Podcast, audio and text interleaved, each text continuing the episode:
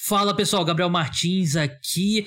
É, podcast de preview da rodada, como você sabe, é exclusivo para os apoiadores, mas como a gente está numa semana especial, eu vou colocar uma parte do programa aqui aberta no feed é, principal.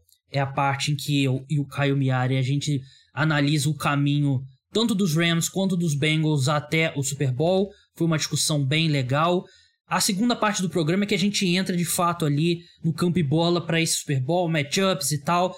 Se você, que, que, você quiser ter acesso a essa parte também, como cortesia, é só mandar no link na descrição, tem link para abrir a conversa com o WhatsApp do cara dos esportes. Manda lá, quero receber, que você vai receber esse podcast e vai receber alerta também sempre quando tiver conteúdo novo do cara dos esportes. Você tem que adicionar cara dos esportes aos seus contatos, senão você não vai receber. Então vou ter essa promoção aí de Super Bowl. E se você curtir, tem planos a partir de 10 reais mensais. Lembrando que a partir de agora vai ter um podcast sobre NFL durante a semana que vai ser aberto ao público. E o outro podcast vai ser exclusivo para os apoiadores. Então, se você curte o meu trabalho, quer continuar tendo acesso a muito conteúdo, não só esse podcast extra, mas como newsletter, tem grupo no WhatsApp, podcast Cara dos Esportes Notícias quiser ter acesso a esse tipo de conteúdo, se torne apoiador. Link também tá na descrição. Planos a partir de 10 reais por mês. Então, é isso, vamos pro programa. Fala pessoal, sejam bem-vindos ao podcast Cara dos Esportes, preview do Super Bowl 56. Chegamos aqui, último podcast de preview na temporada. Vamos falar de tudo que cerca esse grande jogo Cincinnati Bengals contra Los Angeles Rams não só a partida em campo, mas como esses times chegaram até aqui, como esses times chegaram até o Super Bowl. Para fazer essa prévia, o meu amigo Caio Miari, editor do The Score, jornalista, tá? Para quem tá, não sei se eu vou postar esse trecho especificamente no YouTube, mas para quem tá assistindo, se alguém estiver assistindo, tá com uma belíssima camisa do de LSU. Eu não sei se é do Odell ou do Burrow, do Burrow, do Burrow, bem legal. Mas, Caio, seja bem-vindo mais uma vez aqui ao podcast. Fala, Gabriel. É, grande abraço, né? Abraço para quem está ouvindo a gente. Obrigado pelo convite mais uma vez. E é isso, né? O grande jogo da temporada, o objetivo que todos os times queriam estar tá aqui, né? A gente falava nas prévias lá da semana 2, semana 3. Todo time queria estar tá aqui agora onde o Rams e os Bengals estão. Então tem muita coisa para a gente falar, como é que eles chegaram até aqui, muita coisa sobre o jogo, enfim o jogo não poderia. É o maior evento né, esportivo que a gente espera no ano inteiro dos esportes americanos. Expectativa de um, uma partida espetacular. É, as pessoas no Twitter, eu acho que elas estão um pouco mais preocupadas com o Big Brother nesse momento, mas. Absurdo isso, um absurdo. É, cada um, cada um, Caio. Eu, sinceramente, eu não, não sou. Não assisto, eu acompanho 100% pelo Twitter. E as coisas que eu não. Quando tem alguma coisa que eu não entendo Alguma referência que eles fazem no Twitter que eu não entendo, eu pergunto pro Rodrigo, que assiste. Mas cada um é cada um, eu só acho que. É, gostaria que a gente estivesse discutindo mais. Até acho que é, é um pouco o resultado de um Super Bowl com dois times que não tem tanta torcida aqui no Brasil, né? Claro que tem torcida, eu recebi torcedores aqui no podcast, mas as torcidas não estão nem perto do tamanho de, por exemplo, Patriots, Packers, Giants, 49ers e tal, que são times bem mais populares aqui no Brasil. É, como eu falei, a gente vai começar o programa aqui falando não do jogo em si, mas da trajetória que cada time teve até chegar aqui, até chegar no Super Bowl 56. Vamos começar pelo mandante, e o mandante não é o Los Angeles Rams. O Los Angeles Rams que joga em casa é, não é o mandante porque alterna AFC e NFC. Já falei isso algumas vezes aqui no programa. Então vamos começar falando do Cincinnati Bengals. É, até eu e o Kai a gente estava olhando aqui antes de entrar no ar, né? É, as cotações nas casas de aposta antes da temporada começar para o título. E o Cincinnati Bengals simplesmente 150 para 1. Ou seja, cada um real que você apostasse, você ganharia 150 reais. Se você apostasse mil reais, você ganharia 150 mil reais. É isso que a gente está falando. Era a terceira, era o terceiro time com maiores odds, né? Você tinha o Texans que estava pagando 300 para 1, Lions 250 para 1, Bengals 150 para 1, Jets 150 para 1. Esses eram os times pelas casas de apostas os mais improváveis. E era muito improvável mesmo, né, Caio? Porque é, não é aquela coisa assim. Não é aquela coisa que, ah, em retrospecto e tal, não sei o que, tinha gente que acreditava. Não. Ninguém, ninguém colocou. Eu não vi uma pessoa colocar ali. Meu palpite pro Super Bowl é o Cincinnati Bengals. Porque nessa altura o pessoal já estaria dando retweet no próprio tweet. Eu sou culpado de fazer isso também quando eu acerto. Mas ninguém, ninguém acreditava que os Bengals chegariam aqui. Gabriel, e não só você falar que os Bengals chegaram no Super Bowl ninguém, mas pouquíssimas pessoas colocaram os Bengals nos playoffs, né? É, quem diria até vencer a própria divisão. Você falou aí das odds né, de 150 para 1. É, um, na, na odd pré-temporada, os Bengals são a maior zebra que conseguir chegar no Super Bowl da história da NFL, né? Os Rams de 1999 também eram 150 para 1 para chegar no Super Bowl e chegaram. E nos casos no caso dos Bengals, antes disso, o Atlanta Falcons, quando chegou com os Patriots, tinha 80 para 1. É, só para a gente ter uma noção, a over e under de vitórias dos Bengals antes da temporada era 6,5, se não estiver enganado. Então, isso assim, é um time que estava. Os Bengals, se eu não estiver enganado, eles tinham mais chance de conseguir é, terminar com a primeira escolha, a primeira escolha geral do ano que vem do que conseguir vencer a divisão antes do mês da temporada. Isso mostra é, é, quão surpreendente é o time do Cincinnati Bengals chegar. Porque se a gente parar para lembrar, e um pouquinho da narrativa dos Bengals antes da temporada, é, o Joe Mixon não vinha tão bem igual a gente esperava. O Jamar Chase, que é, tinha ido muito bem no college, mas só que lá em 2019, porque em 2020 ele não joga, e ele entra na NFL, ele tem é, uma pré-temporada muito ruim, né, com drops e tudo mais. É, o Joe Burrow vinha de uma lesão gravíssima no joelho, é, rompeu os ligamentos e ninguém sabia exatamente como que ele ia estar. A linha ofensiva, que era um grande problema, é, teve uma ou outra mudança, né? Mas continua sem ser espetacular. Muita gente falava, a gente lembrar do lado de defesa, o Trey Hendrickson, muita gente colocou ele como uma das piores contratações, né? Não pelo fato de pegar o Trey Hendrickson, mas por fato de pegar um cara eu não tinha nada aprovado na carreira. Eu falei muito isso. Dá um contrato enorme para ele por 15 milhões, 15 milhões por temporada. Então, assim, é, tudo em volta dos Bengals, os próprios cornerbacks do time já não, não a gente não esperava que eles fossem ter disparado o melhor nome da carreira nessa temporada. Então, isso, isso explica muito porque as odds estavam muito altas, porque a over-under de vitórias é, era muito baixa. Só que, uma vez que a temporada começa, os Bengals, é, eles não foram dominantes talvez em nenhum momento da temporada, só que todas essas incertezas nesses jogadores, que são os melhores do time que eu acabei de falar, tudo aconteceu bem. O Trey Henderson teve uma temporada que dispensa comentário, quebrou o recorde de sexo do time. O Jamar Chase, possivelmente a melhor temporada de um calor wide receiver da história da NFL. O Joe Mixon teve a temporada da carreira. E o Joe Burrow é, provavelmente vai ganhar o prêmio de Comeback Player of the Year sobre o, o Dak Prescott, que ninguém esperava. O Joe Burrow terminou a temporada jogando como MVP. Enfim, eu acho. E os Bengals não dominaram os oponentes em nenhum momento da temporada, mas é um time que era muito bom de assistir, que é o time que mais teve touchdowns é, de 50 ou mais. É um time que chegava lá e jogava futebol americano. Se você deixar os Bengals jogar, eles vão jogar, eles vão fazer os passes longos, eles vão explorar as fragilidades que o adversário tinha. Teve um pouquinho de ajuda, a gente tem que lembrar também que Pittsburgh Steelers no ano abaixo da média, dos dois lados da bola, o último ano do Big Ben. O Baltimore Ravens, que era o franco favorito para vencer a divisão, quando estava saudável, era até candidato ao Super Bowl, só que aí depois todo mundo dos Ravens machucaram e deixaram a divisão aberta. Os Browns tiveram uhum. uma temporada muito abaixo da média, mas enfim, os Bengals não tem nada a ver com isso. Mereceram ganhar a divisão e estão aí. É, eles tomaram assim, eles fizeram uma free agency, como você falou, né? Eles apostaram em alguns jogadores que muita gente não gostou das apostas. Eu fui uma dessas pessoas que não gostou. E deram certo, né? Não tem. Eles acertaram muito. Você vê aqui as contratações deles aqui da Free Agency, o, a mais cara foi o Trey Hendrickson, 4 anos, 60 milhões de dólares, e eu e muita gente tinha essa ideia de que eles pagaram 4 anos, 60 milhões de dólares no, no, no Trey Hendrickson e deixaram o Carl Lawson assinar com os Jets por 3 anos 15 milhões, né, que é o mesmo valor, e parecia ser um erro, né, o, o Carl, Carl Lawson, que ele teve é um bom jogador, teve mais bons anos do que o Trey Hendrickson, apesar do 2020 do Trey Hendrickson ter sido espetacular com o Saints. Ele deu aquele salto muito alto, então parecia um erro. Eles perderam o William Jackson terceiro pro, pro Cincinnati Bengals. É...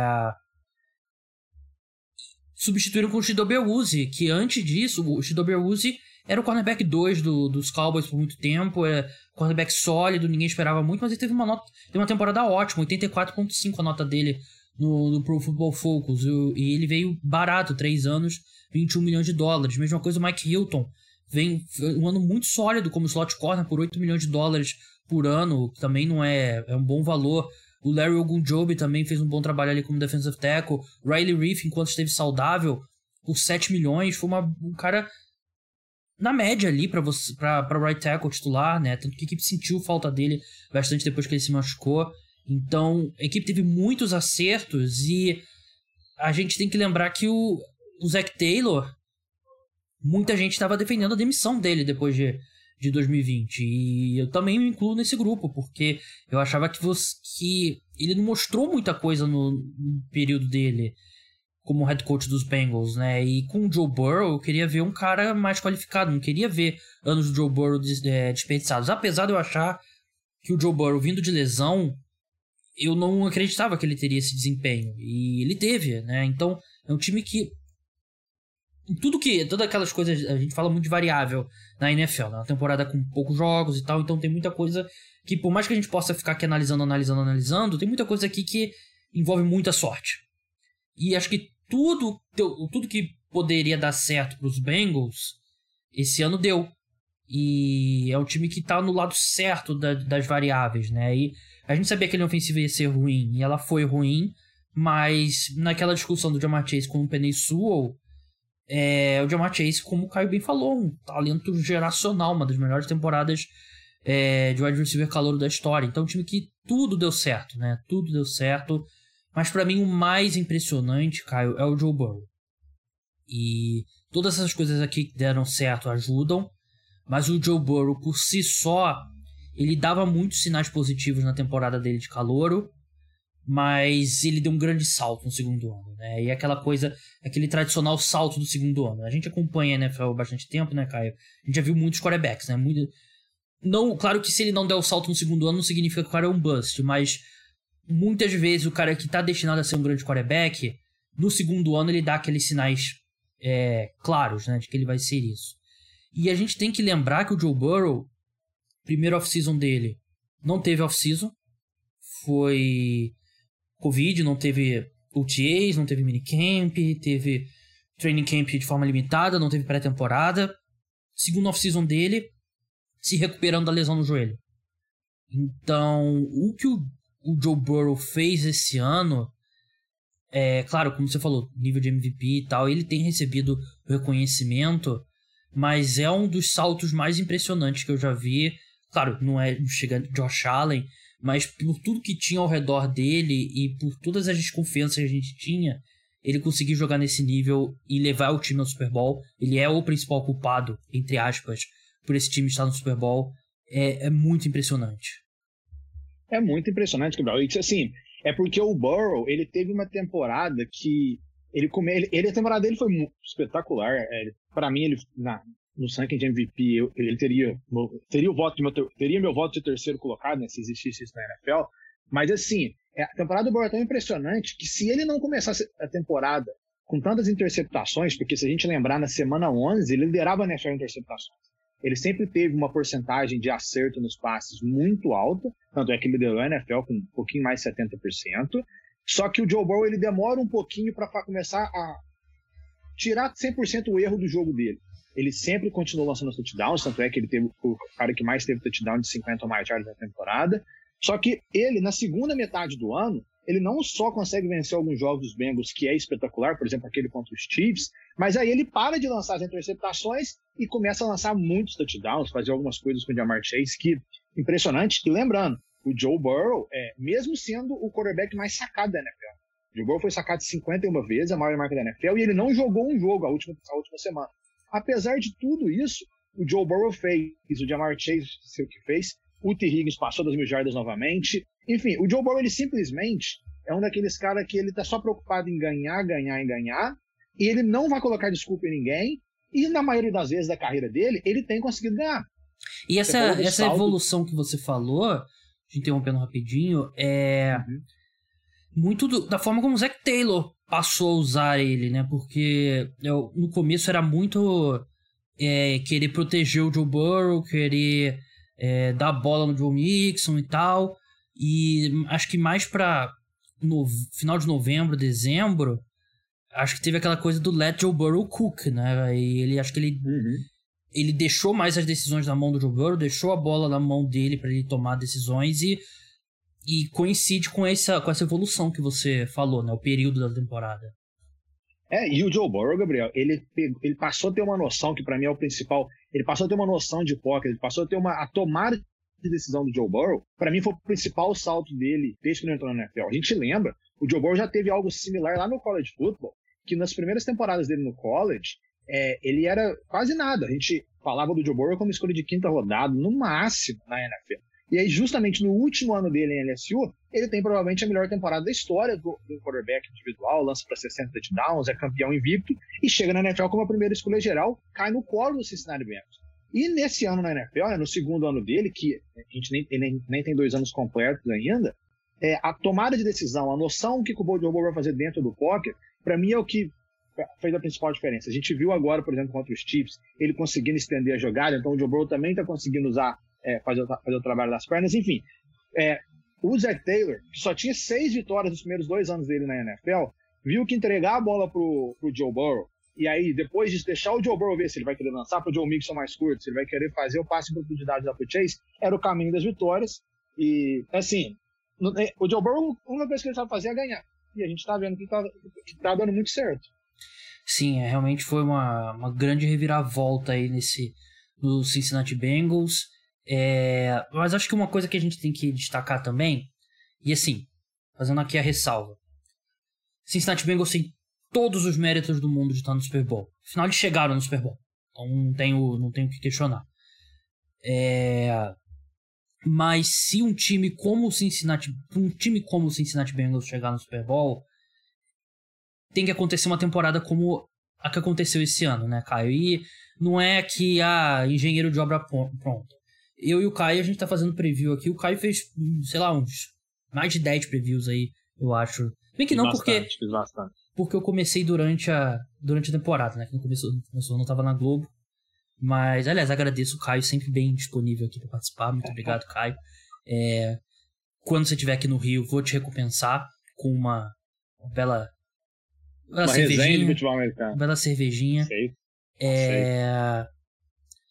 Mas assim, a gente passou o ano inteiro falando que era uma temporada de nível técnico mais baixo não é. A gente não tá sendo engenheiro de obra pronta. A gente falou isso aqui o ano inteiro. Não tem um grande time. Não tem um super time. Tanto que chegaram os dois seed 4, né? É o Bengals era o seed 4. Rams também era? Acho que era, né? Também era. É a primeira é. vez na história que nenhum dos, dos três primeiros seeds de alguma conferência chega no Super Bowl. Na história é a primeira vez. Isso acontece porque não tinha um grande time. Mesmo o Packers de um lado, o Titans do outro, que eram as seed 1, ótimos times, mas não é, não tinham áurea de grande time como a gente viu outros grandes times na, na temporada regular. Então era um ano mais aberto. Era um ano em que o Bengals 10 e 7, que foi a campanha deles, teve tempo para se encontrar durante o ano e chegar no chegar no Super Bowl, porque 10 e 7 normalmente não é suficiente para vencer a FC Norte.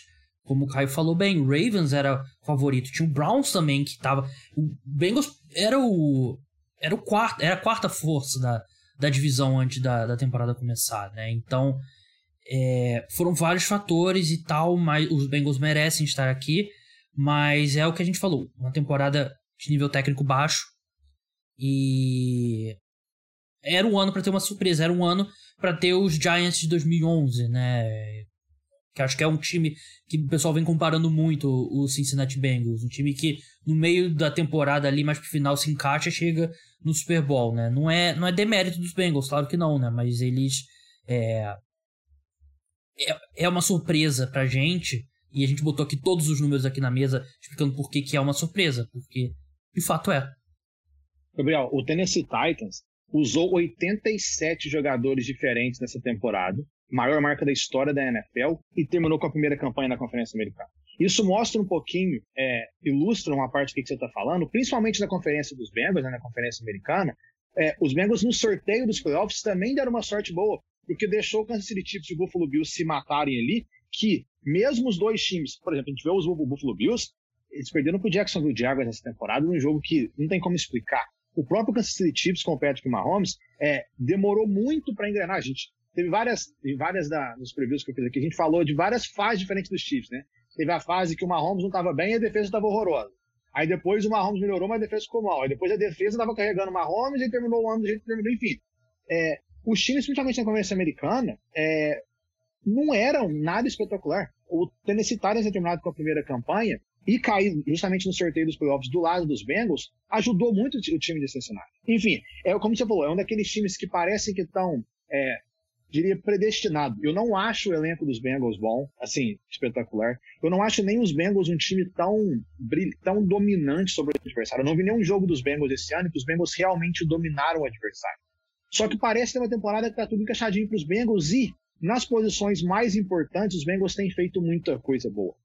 Sacando o quarterback pressionando, o Sam Herbert tem sido muito bom como segundo homem de, como segundo head rush do time. A gente já falou do Trey Henderson espetacular. E aí você coloca, ele tem, o time dos Bengals tem o Joe Burrow, que dispensa comentário, o Jamar Chase no ano histórico e o Joe Mixon fazendo o melhor da carreira. O elenco dos Bengals não é bom, mas nessas posições ele está indo muito bem. E eu até estava vendo, Gabriel, durante a própria temporada regular, o pior momento dos Bengals talvez foi ali na semana 8 e 9, que o time perde para o New York Jets e logo em seguida perde para o Cleveland Browns. E a gente já viu na NFL alguns times que estão numa, numa fase muito ruim, que só continuam perdendo, perdendo, perdendo, perdendo. Aconteceu com os Dolphins, por exemplo. Só que a, logo depois dessas duas derrotas, os Bengals uma, tiveram uma semana de folga. Sabe? Então, assim, até o calendário nesse sentido foi, é, ajudou muito o time a chegar onde chegou. Os Bengals têm todo o mérito do mundo, mas é um ano que parece que está tudo muito encaixadinho. E aí os Bengals souberam aproveitar. É, era o ano para você ter uma surpresa como essa, né? E é, os, os Bengals conseguiram méritos para ele, para eles conseguirem lidar com os problemas que eles tiveram e se fortalecer e assim, quando você tem um quarterback do nível do Joe Burrow, não precisa ser tudo perfeito ao redor dele, né? É o que eu sempre falo de quarterbacks. Eu, eu vejo quarterbacks, acho que quanto, quanto melhor é o quarterback, maior a margem de erro ao redor dele, né? Quando você tem um Jimmy Garoppolo, você precisa ter um time tudo perfeito ao redor dele. Como foi aquele time do 49ers, né? De, do Super Bowl, da temporada 2019. O... Quando você tem o Tom Brady, você chega com uma defesa questionável como era a de 2017. Questionável tô sendo aqui bem é, bem benéfico, né? Porque não era uma boa defesa. Mas então o Joe Burrow cria isso, né? Joe, nada disso é possível sem o Joe Burrow. Sobre o Los Angeles Rams agora, é, é um cenário diferente dos Bengals. Quando começou, antes da temporada começar, é, em setembro, os Rams eram o quarto time favorito ali para chegar ao Super Bowl. Eles tinham é, Estavam 12 para 1 a cotação deles, ou seja, cada um real apostado, quem apostasse ganharia 12 reais. Eles estavam atrás de Kansas City Chiefs, que era 4,5 para 1, Tampa Bay Buccaneers 7 para 1, Buffalo Bills 11 para 1, e logo atrás deles, um 40... Tô surpreso até o 49ers, não lembrava que tinha esse hype do 49ers. Logo atrás dos Rams, 14 para 1, empatados com Ravens e com os Packers. Era um time que tinha muita expectativa, porque foi um time que tomou uma decisão drástica depois da última temporada. Né? A última temporada terminou e estava muito claro que o Jared Goff estava limitando o teto dessa equipe. Né? O, Jared Goff ele teve aquele 2018 muito bom, chegou com o time ao Super Bowl, o time foi dominado pela defesa dos Patriots, culpa dos Rams, culpa do Goff também. Dois anos depois, o Goff não evoluiu, e acho que dá para fazer argumentos sólidos de que ele regrediu nesse período. Um pouco os times se adaptando mais ao esquema do Sean McVay, um pouco o próprio Golf regredindo. Então a equipe tomou a decisão drástica de enviar o Jared Goff, duas escolhas de primeira rodada e uma escolha de terceira rodada para o Detroit Lions pelo Matthew Stafford, que todo mundo sabia que já estava no fim da linha dele com, com os Lions, que ele queria ir para um time que ele pudesse competir. Houve conversa sobre um possível interesse do 49ers também, do, no, no Stafford na época. Mas enfim, é um time que entrou como um dos favoritos ao título. Né? Era Bucks e Chiefs, Chiefs e Bucks, 1 e 2 ali, uma distância considerável entre, entre os dois times. E o time abriu como, como dos favoritos e começou o ano muito bem, né? Teve aquela vitória muito emblemática contra o Tampa Bay Buccaneers, se eu não me, não me engano, numa quinta, numa um domingo à tarde, né? Foi acho que um jogo de segundo horário Foi. do, do Foi domingo do- à tarde. isso. domingo. Só que aí, logo em seguida, é atropelado pelos Cardinals, vence alguns times fracos, Seahawks, Giants, Lions e Texans, perde pros Titans, atropelado pelo 49ers, perde pros Packers. O Stafford nessa época estava jogando mal, lançando muitas interceptações. Os Lions saíram do grupo de, de favoritos nessa, nesse período e eles conseguiram se recuperar, sobreviveram ali ao. Quase perderam pro 49ers, mas sobreviveram porque os Cardinals perderam também, e aí mantiveram o topo da divisão. Mas assim, o que eu quero dizer com isso tudo é: é um time que no começo da temporada era favorito, mas perdeu esse status durante a temporada. Por, por quê? Por mais que os Lions, porque, por mais que os Rams tivessem esse status no início da temporada, eu acho que hoje, depois de tudo que a gente passou durante o ano, o fato deles estarem aqui no Super Bowl também é uma surpresa. É. Assim, é, eu concordo. É, pelo que a gente viu durante a temporada, é uma surpresa, mas assim, a gente já sabia que esse era o grande objetivo dos Rams, né, Gabriel? Porque é o contrário dos Bengals. Os Bengals, eles estavam tentando ah, construir um projeto aí de, sei lá, a longo prazo, né, com pegando os, o Burrow e o Chase no draft, por exemplo. Os Rams não. Os Rams, eles não só foram atrás do Stafford desesperadamente é, na off-season, mas eles também foram lá e pegaram o Von Miller na troca com o Denver Broncos. Eles conseguiram pegar o Odell, né? Que não é, é- nem foi o time que mais ofereceu mais dinheiro para o Odell, é, mas eles conseguiram pegar o Odell do mesmo jeito. E é um time que troca todas as escolhas de primeira rodada que tem, porque é um time que só quer pegar as estrelas, quer pegar um time pronto agora para conseguir vencer agora. Os Rams esperavam que isso fosse acontecer em 2017, como você falou, é, perceberam que eu não ia dar com as peças que tinham. Teve alguma mudança daqueles times, né? O time, o Cooper Cup estava naquele elenco, mas ele não joga o Super Bowl porque ele sofre uma lesão no joelho. É, o Aaron Donald estava naquele jogo até, mas aí o Todd Gurley, que tinha sido o principal nome do time, sai, porque já, já não estava a mesma coisa, o Jared Goff sai. É um outro time, só que é um time com, com a mesma mentalidade, que é colocar as estrelas, colocar em jogadores que estão prontos para vencer agora, para tentar ganhar o Super Bowl. A gente lembra, a temporada do Stafford foi um pouquinho, foi um pouquinho o inverso que aconteceu com o, o, o Joe Burrow. Porque o Stafford começa o ano aí, sei lá, setembro, meio de outubro, ele talvez era o MVP da NFL, estava na conversa para MVP. Se você olhar na- nas metas, tipo, EPA, ele liderava a NFL em tudo, só que ele começa a cair. O Stafford termina a temporada como o jogador que mais lançou interceptação, né? Foram 17 interceptações no ano. Ele lançou três pick six. Nessa sequência negativa que você falou, ele lançou uma pick six por jogo. E os erros dele custaram é, os jogos para os Lions, para os Rams, nos, jo nos jogos mais importantes. E depois disso, a gente não viu os Rams jogando bem. Como você falou, o time não era nem para ter vencido a divisão. É, se não fosse o Arizona Cardinals também ter tido uma segunda metade de temporada muito ruim.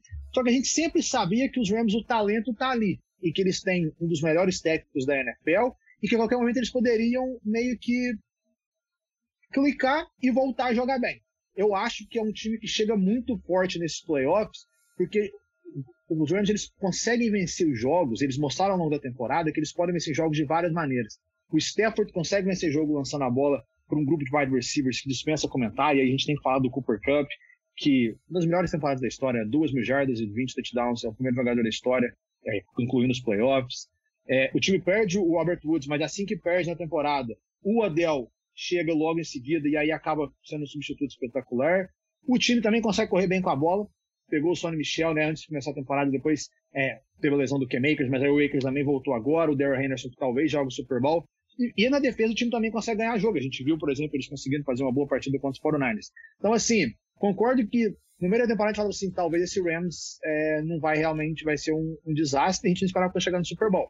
Mas esse Rams, Gabriel, foi construído para isso. Né?